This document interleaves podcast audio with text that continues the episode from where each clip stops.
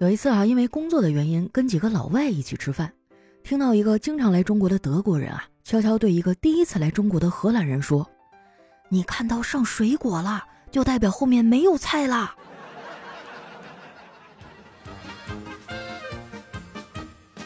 嗨，大家好，这里是喜马拉雅出品的《非常六加七》，我是你们的好朋友佳期。本节目由红花郎冠名播出，喝红花郎，红红火火过春节。哎呀，还有几天就过年了哈，大家年货都准备的咋样了？我爸已经把所有东西都买好了，什么鸡鸭鱼肉啊、坚果零食，过年喝的红花郎酒都是应有尽有。老头啊，甚至还准备了一兜子药，说过年人来人往的，容易传染疾病，需要提前备一点。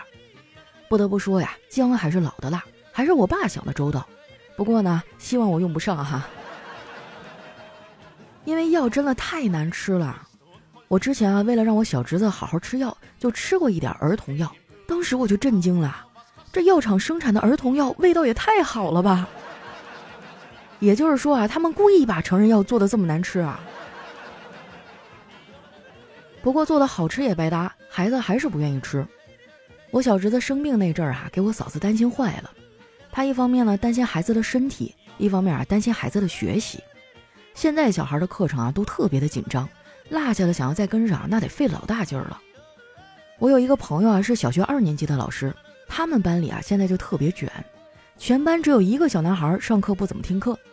不过这小男孩呢也不是什么差生，你别看他上课睡觉，但是特别聪明。有一次上课啊，这男孩又溜号，我朋友就把他叫起来说：“你来给我讲一下一二三所组成的最大的数字是多少啊？”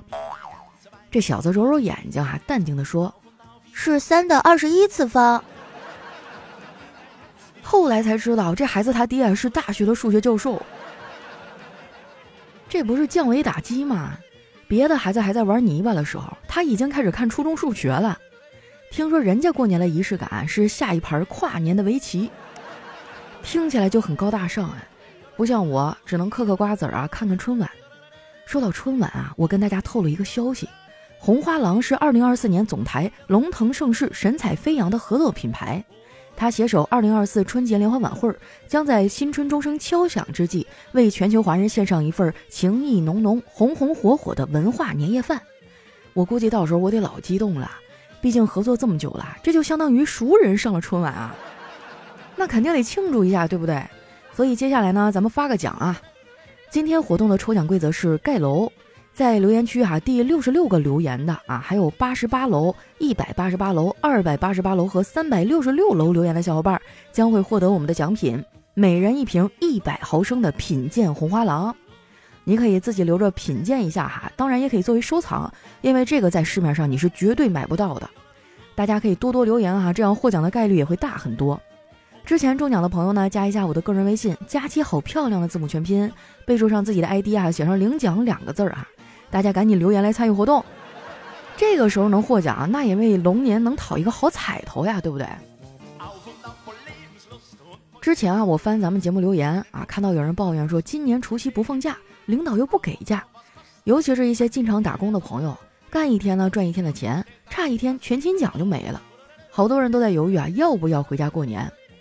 我也干不了别的呀，就只能安慰一下你们了。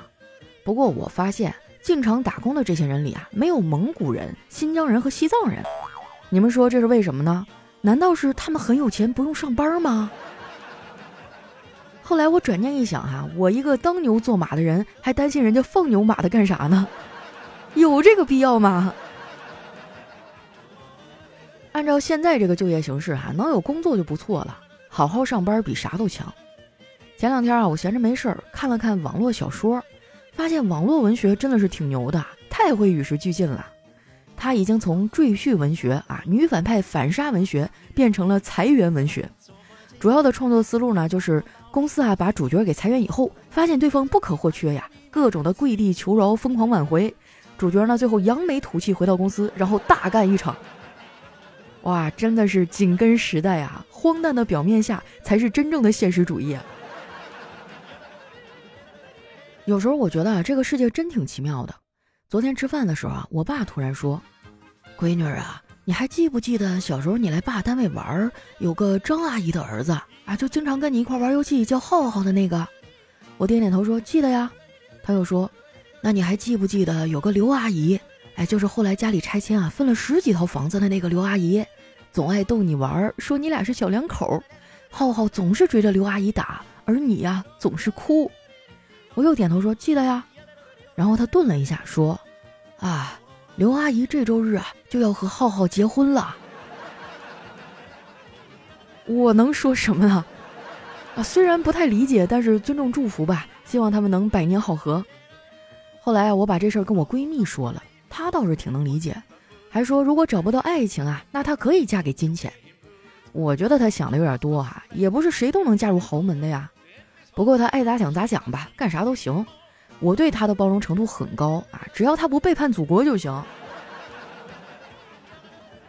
我跟这个闺蜜啊是大学同学，我们俩毕业以后啊还一起租过房子。我发现她工作之后啊好像变了一个人，以前上学的时候啊懒懒散散的，工作了反而变成了劳模。我们当时住的比较远啊，每天天不亮她就起床，我也不知道她到底咋想的。上班迟到罚款五十啊，她就拼命的追公交。大学一学期学费五千，他翘课睡觉。我们在上海漂了几年之后啊，他扛不住压力就回老家了。哎，我们也慢慢断了联系。前段时间呢，我发红花郎的微博活动，他看到了，也跟着参与了一下。我们也因此啊加上微信，恢复了联系。说起来呀，红花郎这次活动挺实在的，直接发现金红包。参与方式呢也很简单，微博带话题“红花郎红红火火过春节”。发送新年祝福啊，或者拜年金句儿。活动时间内啊，每天都有机会参与企业红包活动。红花郎将在微博啊派发两万份现金红包，还会有超值优惠券哈十五毫粒等奖品。或者搜索话题啊“新年祝福接龙”，找到置顶的郎酒股份微博以后，转发新年红火故事参与活动。红花郎呢将陆续在微博派发超过二十万份现金红包大奖。这个故事所配的图片里啊，要含有龙年的新春元素。比如说春联啊、年货呀、年夜饭呀、全家福呀。如果图片或者是视频里啊出现红花郎的产品，那么获奖的概率啊会得到大幅度的提升。活动呢截止到二月九号，大家赶紧去发微博参与活动吧。小黑为了拿到红包，一天发了十条微博，手机都让他给发没电了。更有意思的是啊，人家微博呢是图书馆的自习室发的，还说那里环境安静，不容易被打扰。特别适合玩手机。那天啊，手机没电了，他就用移动电源充电，因为拿着不方便嘛，就把手机和电源放在桌子里，然后去上了个厕所。结果回来的时候发现移动电源被偷了，手机还在。小黑因为这个郁闷了很久啊，就骂道：“这个贼太烦人了，偷我移动电源就算了，关键是你还瞧不起我的手机，这谁能忍呢？”那次啊，他在图书馆还认识一个考研的妹子，俩人挺投缘的哈，就加了个微信。妹子天天抱怨自己有多累啊，每天七点就要起来去图书馆抢位置，有的时候会忍不住委屈的大哭啊。小黑说：“要不然我们在一起吧，你别考了，我养你。”吓得那妹子哈，每天早上五点就起来去图书馆排队了。小黑可能不知道，时代变了，现在“我养你”三个字啊，不再是情话了。而是逼女孩上进的警示格言，我觉得女孩们这么想也没毛病啊。爱情这东西稍纵即逝，相比之下还是前途更重要一些。好的爱情啊，可遇不可求，有时候可能谈着谈着恋爱，爱人就跟别人跑了。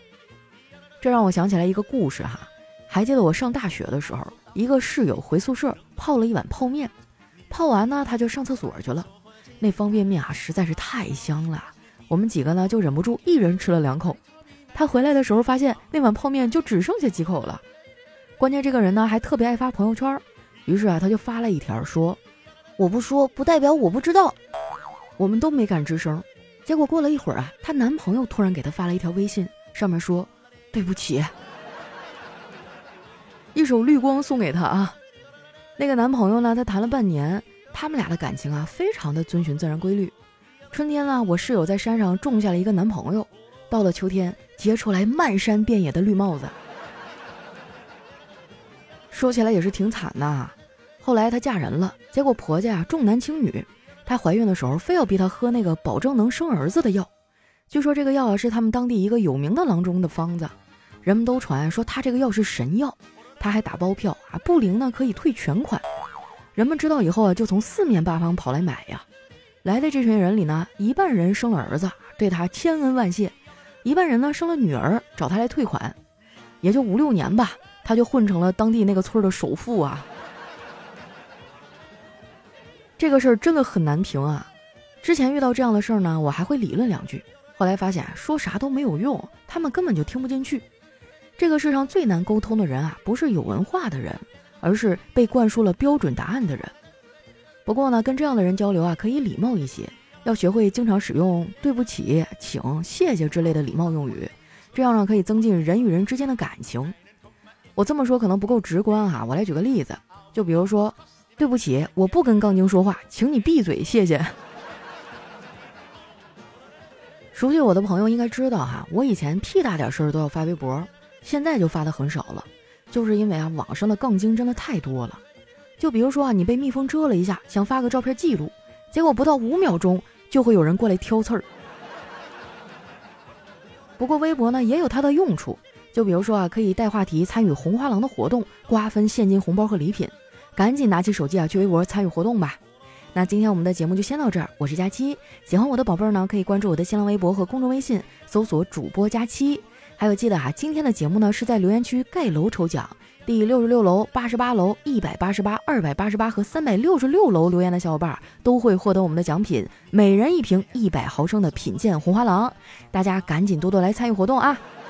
期待你们都能获奖，我们下期节目再见。